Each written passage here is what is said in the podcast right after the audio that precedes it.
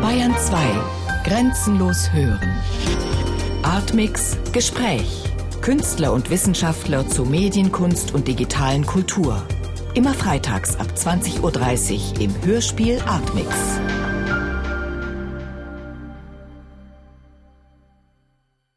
Es ist ja auch so, dass du die äh, Gente ähm, beschrieben hast als erste realisierte Menschheit. Gleichzeitig ist es gibt diesen, diesen Herrscher, der den Gente vorsteht, diesen äh, Löwen, Cyrus Golden heißt er. Was, was ist das denn dann für ein Herrscher? Also ist das irgendwie, äh, ist ja eigentlich naja. auch eine Art Diktator oder? Naja, also er ist sozusagen das verborgene Gründungsverbrechen der ganzen Geschichte. Ähm, die Sachen, die schön sind, die Sachen, die frei sind, die stattlich sind, die edel sind, die vielleicht auch lustig sind, die kosten manchmal ziemlich viel. Also sehr selten hört man noch davon, wenn es heißt, irgendwie Menschenrechte, bürgerliche Freiheiten, bürgerliche Rechte, dass das angefangen hat mit der Französischen Revolution, mit einem ziemlichen Bauerngemetzel in der Vendée, dass es damit angefangen hat, dass die Leute, die Gegner dieser Revolution, die Gegner dieser bürgerlichen Emanzipation versenkt wurden in der Seine, in eisernen Käfigbooten und solche Geschichten. Und äh, was ich in dem Buch mache, ist, dass diese Freiheit, dieser Zustand der sozusagen Ungebundenheit, eine Voraussetzung hat, nämlich ein Gründungsverbrechen, das ich jetzt nicht näher schildern will, sonst hört man sich die zwölf Stunden nicht mehr an.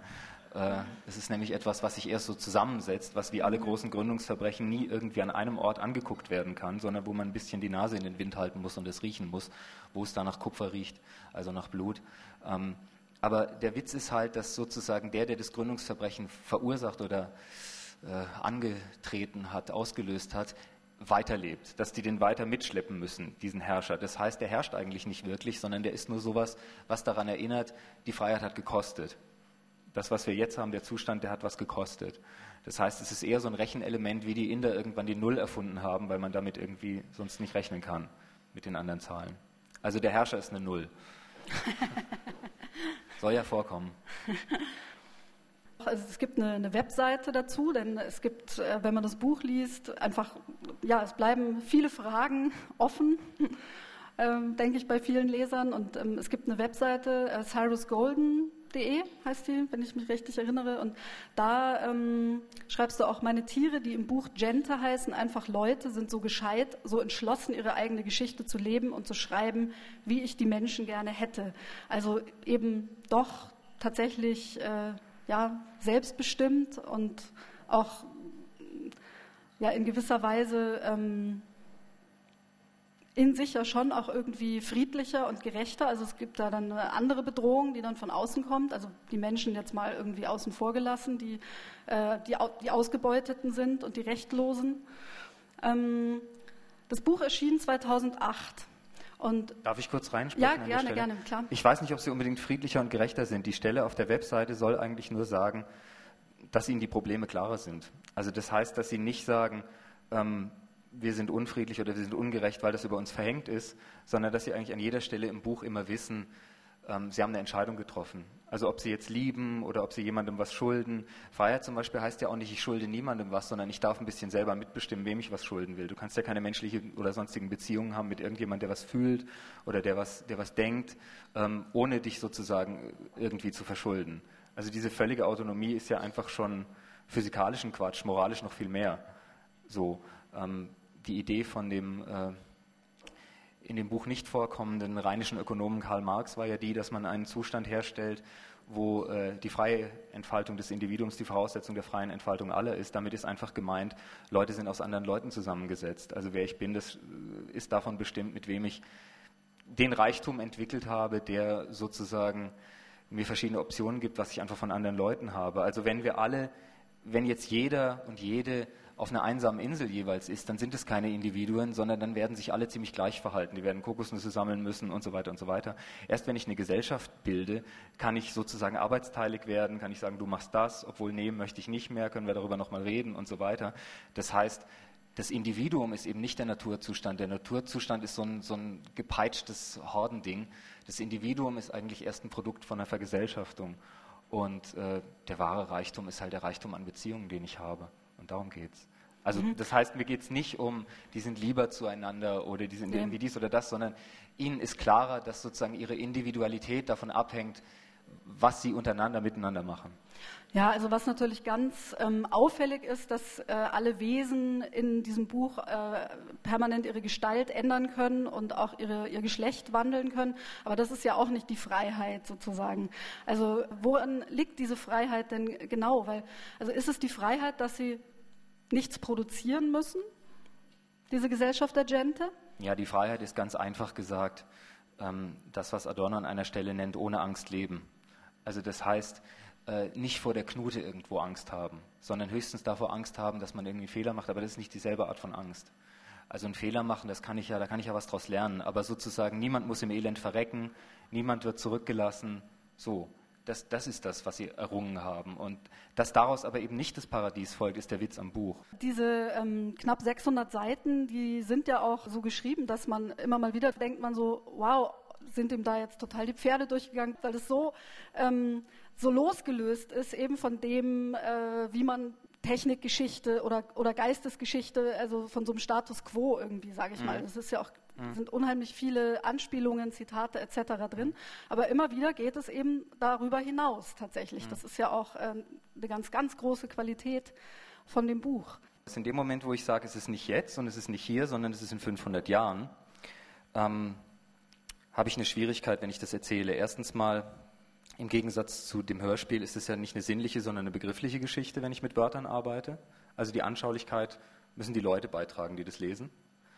Ähm, und das zweite Problem ist, wenn wir jetzt jemandem vor 500 Jahren diesen Abend erzählen würden, würden wir ja wahnsinnige Infodumps, Müllhalden von Informationen brauchen, um zu sagen, was ist ein Mikrofon, ja, was ist hier überhaupt los.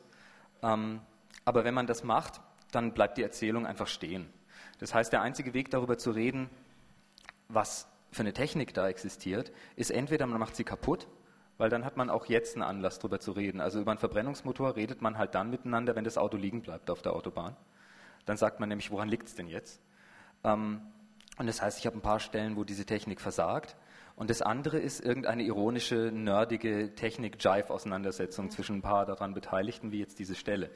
Das Problem damit ist, also ich fand es sehr interessant, die, weil das Buch damit anfängt, äh, die als allererstes dann auch zu hören auf der CD und dachte so, okay, ähm, das Hörbuch, das Hörspiel hat den Vorteil, diese Sachen sinnlicher machen zu können, aber da hängt dann alles davon ab, ob die Melodie mir irgendwie suggeriert, ich werde durch irgendeine Entwicklung geführt oder ob es eine Auflistung ist vom Telefonbuch von München oder von irgendeinem Schaltplan oder irgendwas.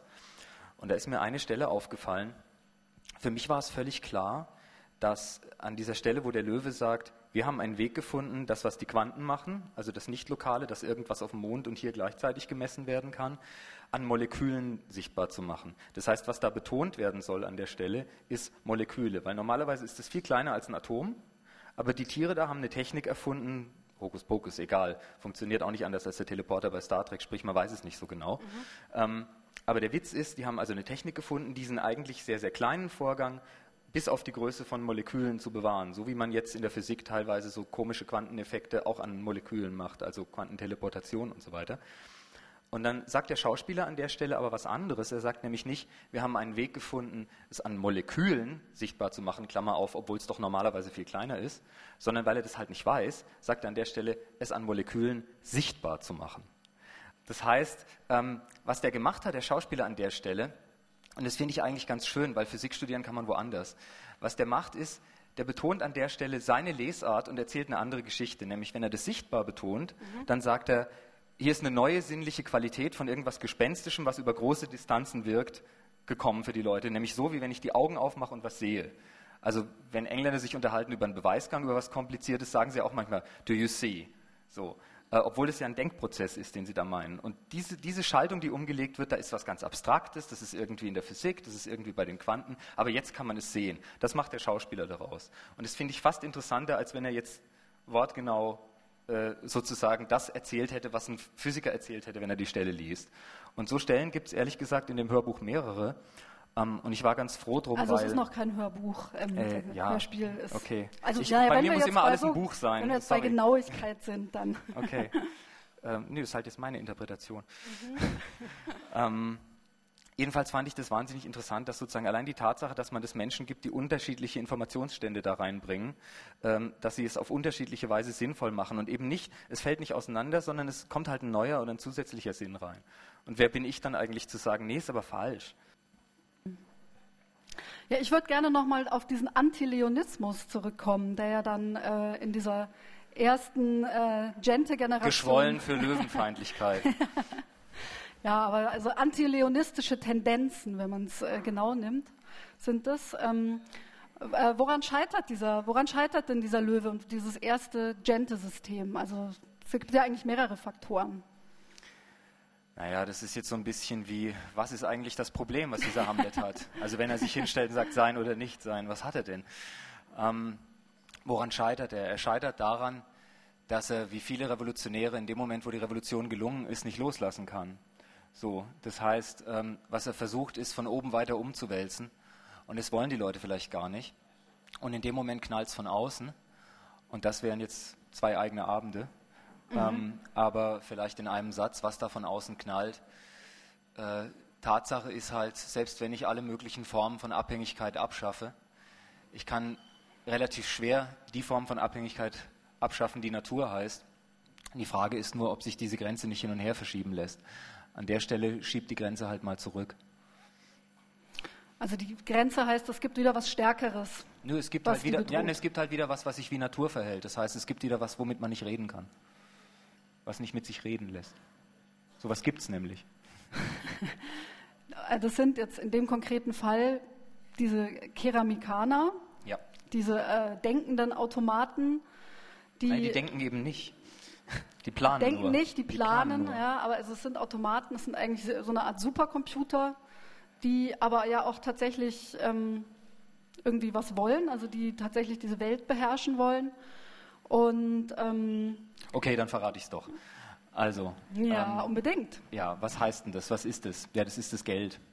Das heißt, es ist einfach das, was der vorhin schon erwähnte rheinische Ökonom äh, namens Karl Marx das automatische Subjekt genannt hat. Das heißt, es ist ein Vorgang, der einfach nur den Zweck hat, sich selber irgendwie zu vergrößern, sogenanntes Wachstum und so weiter. Also das, was die Leute anleitet, die dann in ihren Inters passiert ist, halt, das knallt dann gegen die Vorstellungen oder auch gegen die Lebensweise von Leuten, die sich das nicht gefallen lassen wollen und manchmal sind die schwächer.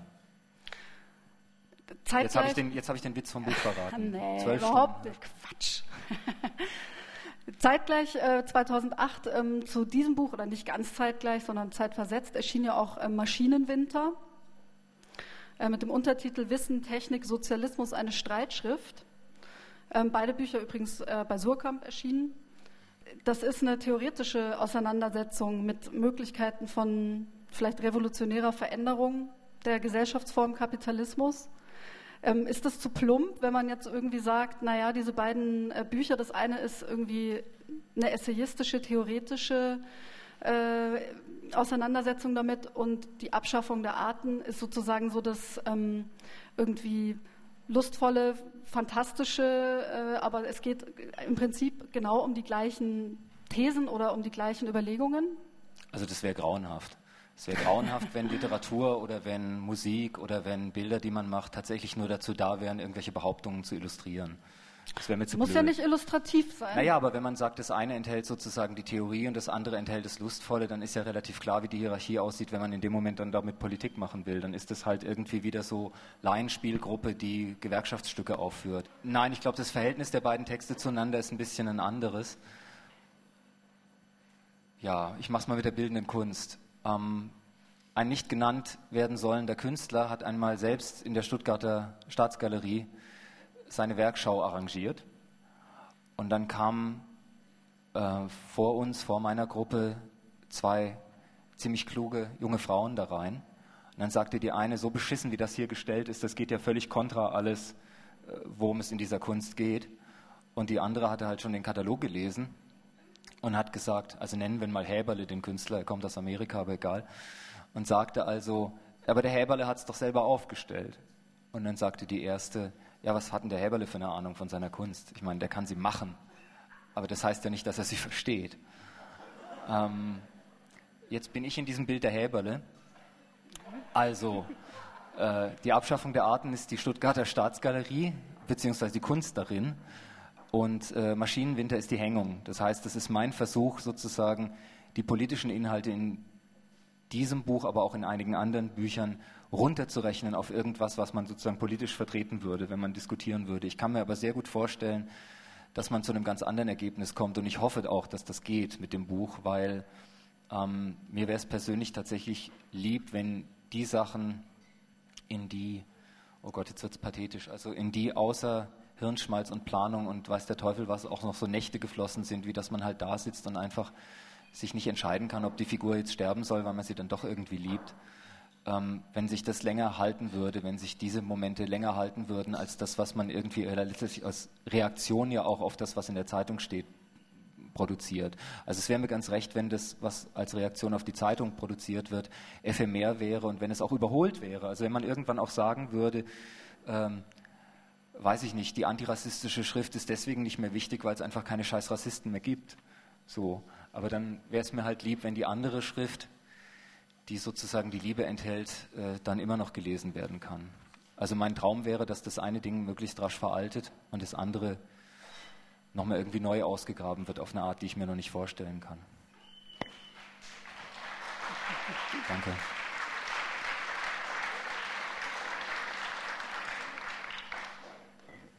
Weil das könnte denen ja so passen, die das machen, was in der Zeitung steht, dass man als Leben lang an das gekettet bleibt. Ähm, in, ebenfalls auf dieser Website, Webseite las ich den schönen Begriff Evolutionsromanze. Das ähm, klingt jetzt aber ja schon wieder irgendwie ja, sehr viel flapsiger als das, was wir gerade gehört haben. Das ist eine Verbeugung vor äh, der Literatur, die ich am meisten mag. Und zwar ähm, Ende des 19. Jahrhunderts in England gab es Leute, nicht nur H.G. Wells, sondern noch ein paar andere, die ein Genre erfunden haben, das ein bisschen anders funktioniert als das, was man so als Science Fiction kennt und das Scientific Romance hieß.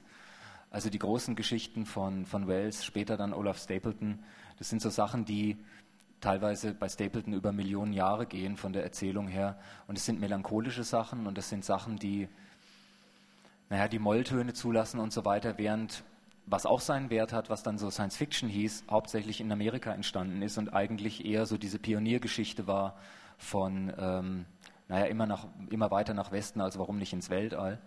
Ähm, und das hat auch seine Szenarien. Also zum Beispiel der beste Revolutionsroman aus den letzten 20 Jahren, den ich kenne, ist äh, die Mars-Trilogie von Kim Stanley Robinson. Da macht er einfach Folgendes. Ähm, der Mann hat bei Frederick Jameson studiert, also bei einem Marxisten, und der macht jetzt einfach Folgendes. Der spielt die amerikanische Revolution nochmal durch, indem er sagt, das Glück, was die hatten, war, dass es sehr lange brauchte, ähm, bis der Nachschub da war an Repressionen.